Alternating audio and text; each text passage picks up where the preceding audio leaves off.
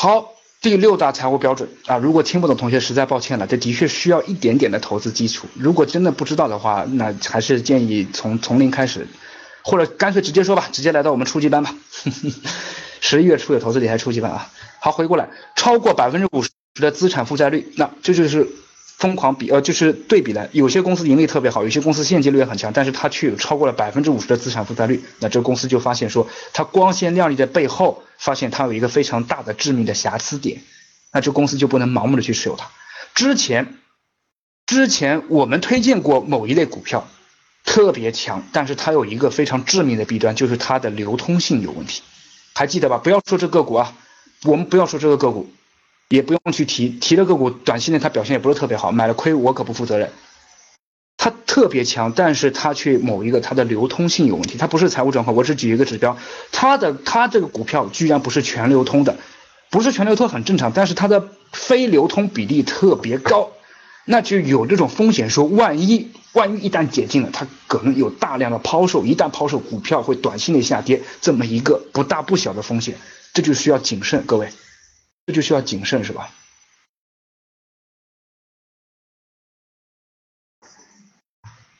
这就需要谨慎，所以我表达说资产负债率这一点蛮高的。好，接下来作者给出了一个说速动比率和流动和速动比率之类的一个一个比一个大，一个比一个小。那这个东西呢，我从来没从这个角度研究过。看了这本书之后，我才知道说原来有这么一种对比法。我我客观来说哈，之前的很多指标我自己去看过，但是这个速动比率和流动比率与速动比率的这个对比，这个数字是大于一小于二，这个东西我还真的从来没有去计算过。所以这个概念呢，我也只是提一下各位，我们来解读一下，然后我们希望说下周有时间我们一起来。能够有同学跟我说，春哥，我我研究了这个速动比率，你看这怎么样？我们希望有这种互动哈。呃，它的定义叫做流动资产减去它的库存，然后将这个结果除以流动负债。一般而言，如果说大于一，我们就要去投资它。什么意思？就是说它的流动资产比较不错，减去了库存之后再除以，至少说流动资产减去库存，它要比它的负债要大，说明它现金流比较强大。对吧？从这个概念上如此，所以它必须大于一，说明这公司有比较强大的偿还债务的能力。很简单哈，这个这个概念理解的的确从这概念来说，哎，的确是的。万一它的现金流或者减去它库存之后还不如它的负债呢，就说明这公司万一如果假设这公司突然间就破产了，它的钱还不足以还债呢，那这公司肯定不够健康啊。至少从这个逻辑概念上是这么理解的，对吧？好，但是各位注意，这位作者也提了一点说。但是要记住，很多零售强企业它有更低的速动比率来维持。的确，后面他举了那个沃尔玛的例子，沃尔玛它的现金流不足以支付它的资产负债，但是它却是表现很强很强很强很强的。这就是不同的例子，作者也在不停的反思和对比，没有说速动比率一定大于一就更好，他也在反过来在反思，呃哎。这就是很好的养成一种投资习惯，就反思沃尔玛这公司流动资产率，就是这这这这个速动比率小于一，说明他的钱不足以还他的还他的那个债务，但是他很强，他特别特别强，他的各种什么垄断各方面都很强，那这股票到底能不能持有呢？观察，后来发现说，嗯，这个速动比率不是核心因素，所以我大胆的持有它，最后得出这么一种结论，对吧？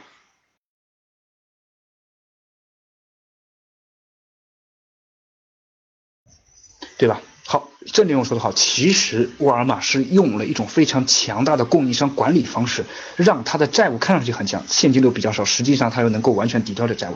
这就是要研究更深层次的后面公司运营模式了。但各位，你们买，我们如果假设我们有权去买美股哈，假设我们有途径去买美股嘛，沃沃尔玛股票，我们会怎么买？我们会研不？我们能？我们会不会研究到速动比率那么深的这种投资指标？不会。我们只会说，因为某某某老师买了沃尔玛，他推荐我买沃尔玛，所以我就买沃尔玛，对吧？这是不是戳到膝盖了？我也是这样的，其实 我也没有那么长时间研究，所以赵老师有时候推荐什么，哎，其实是赵老师说的对，我就去。说实话，懒就是懒。说实话，懒。但个人能不能研究到？个人也能研究得到这一点。高手能够，如果发现这一点，你的确很厉害啊，的确很厉害。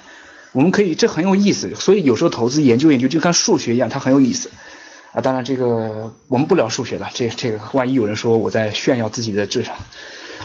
好，接下来第二个是呃，其他指标我就不讲了，就是说通过某种财务状况，我只是提了这两大指标。当然，严格来说，财务状况严格就是它的整体财报了。财报里面其实前面讲到了说每年的增长率啊，它的负债率啊，它的资产什么什么之类的，对吧？财报推荐一本书啊，财报就像故事书，哎，是叫财报就像故事吗？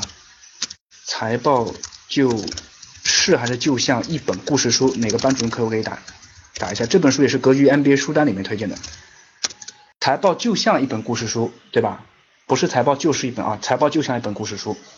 呃，这个是看一下，觉得挺好玩的，有时候讲的还挺好玩的，稍微可以去研究一下。财务报表必须得看，不看报表就不做投资。你都不看报表了，就是彼得林奇举个例子说，保洁公司给他的投资者每年寄的寄两种产品，第一种产品是寄的是保洁公司的优惠折扣信息。第二种产品是记得是保洁公司的每年的财务报表，那前者优惠信息很多家庭会翻看啊，翻看好久，财务报表可能拿过来就直接往垃圾桶里一扔了，就这个意思。他是举的这种特别好玩的这个意思啊，特别好玩的意思。所以呢，各位财他在讽刺那种投资者，你们都不去研究财报就想去研究这公司。他当时也说，你们买保洁的帮宝适纸尿裤要花三个小时时间去比啊，看看哪家更便宜，看看哪家那个。但是你们买保洁公司的股票可能花三分钟就下单了。这实在是不可理喻，的确是，这就是普通散户的这种不可理喻的心态啊！看着头大也必须看，这没办法，就是青菜再难吃也必须吃，你不能永远只吃肉，你必须要吃青菜，就这个意思啊。第三个每股收益，这个东西我就不提了，每股收益什么增长啊，密切关注销售比，这个东西我们销售我们的那个赵老师正式课上也提了很多次，每股收益这是的确非常关键的一个指标，必须去看。但注意，最后提这么一点，注意。每股收益表现比较强劲，然后呢，公司也有那种非常扩大的克隆的经营模式。好比我们比如说链家，链家假设它上市了，它每股收益还算不错，但是，呃，美股的表现利润还不错，然后呢，最后呢，它克隆模式也很强，但是短期内它又又不盈利了。其实每股收益表现很弱。每股收益表现特别弱，公司不盈利，但是它的克隆模式、链家各方面的，它的它的短期内垄断，它的各种资源、各种渠道都特别特别强，它也管管理层特别好。注意，至少认为短期内它的盈利模式有问题，短期内那盈利模式有问题。比如说京东，假京东也目前，反正我目前买不了京东股票啊。好，假设京东。京东到第七年才开始盈利，前面六年它是亏损的。那这时候如果做假设那时候就上市了，作为散户就不能去投京东，很危险，很危险。作为天使投资或者机构投资可以，因为他看好的是京东未来的，所以其实它的风险是巨大的。因为整个公司它是靠着其他投资或其他营运营模式在支撑着公司往前走，它不靠它本身的盈利模式。那这公司本身在至少在短期内，它跟它的商业模式是不匹配的，这就是巨大的悖论点。作为机构投资或者是很强的天使投资，或者某些大投资家，他可能有不同的智慧和方式能够赌一波。作为散户，还是尽量远离，但是保持一个观察力，对吧？好嘞，再说我再再我再稍微讲一会儿，我尽可能九点半结束它。如果没有讲完的呢，嗯，我们就在下周末的下个星期天的公开课上再讲。嗯，成长股的其他选择标准，我们来看看。这时候我就不一个一个去细分它的指标了，我们。上过课的老学员跟我互动下，看看是不是有些指标跟赵老师的很多投资课上指标是一样的。有些课是有些指标是补充，有些指标是在赵老师基础上进行扩张啊。好，第一个市值较小，这个提过吧？郑林勇告诉我是不是提过？盘子比较小，也不要太大，也不要太小。太小的公司容易被庄家操控，太大的公司它不具备快速增长潜力，对吧？好，第二个支付股利，这个分红啊，看看它每年的分红情况，一年是不是分一次两次，是不是连续分红？当然了。这个，这个，这个，这个，这个，呃，叫叫叫那个美国股市它很强，所以他说要需要连续分红好几十年。中国股市整个历史也就三十年，所以连续分红这个东西呢又不是特别，但是可以看转送比啊，一股送多少多少是十倍八八配几这种，能看得出来这公司到底是不是很强，至少短期内管理层是不是愿意把利润分出来。好，第三个公司是不是回购，公司机构回购股票这个信息是公开的，董事会自己买股票，高层这个信息不公开。但是，一家公司是不是回购股票是完全公开的啊？所以看回购公司的股票是说明这公司是不是强大的一个非常强大的看涨信号。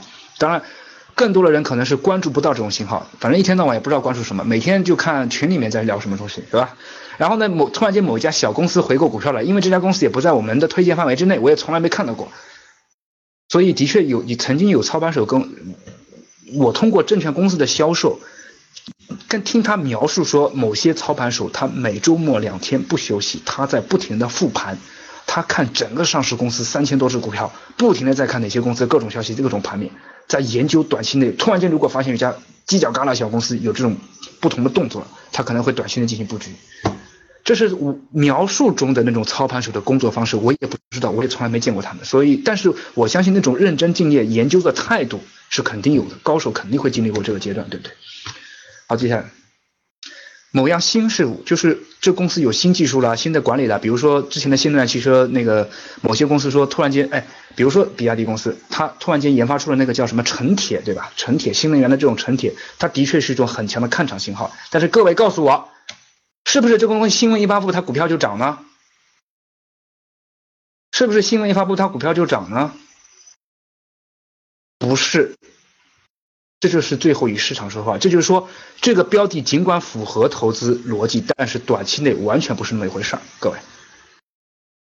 所以反复强调，投资不是儿戏，投资不是简单。哟。哇塞！我发现投资规律，然后利呃不不不不不不，以市场结论最后说话，市场的结论才是真理，原因这些只是一个参考标的而已，对吧？好，接下来较低的一个什么比率值的投资元素哈，这家公司的性质和什么什么指标。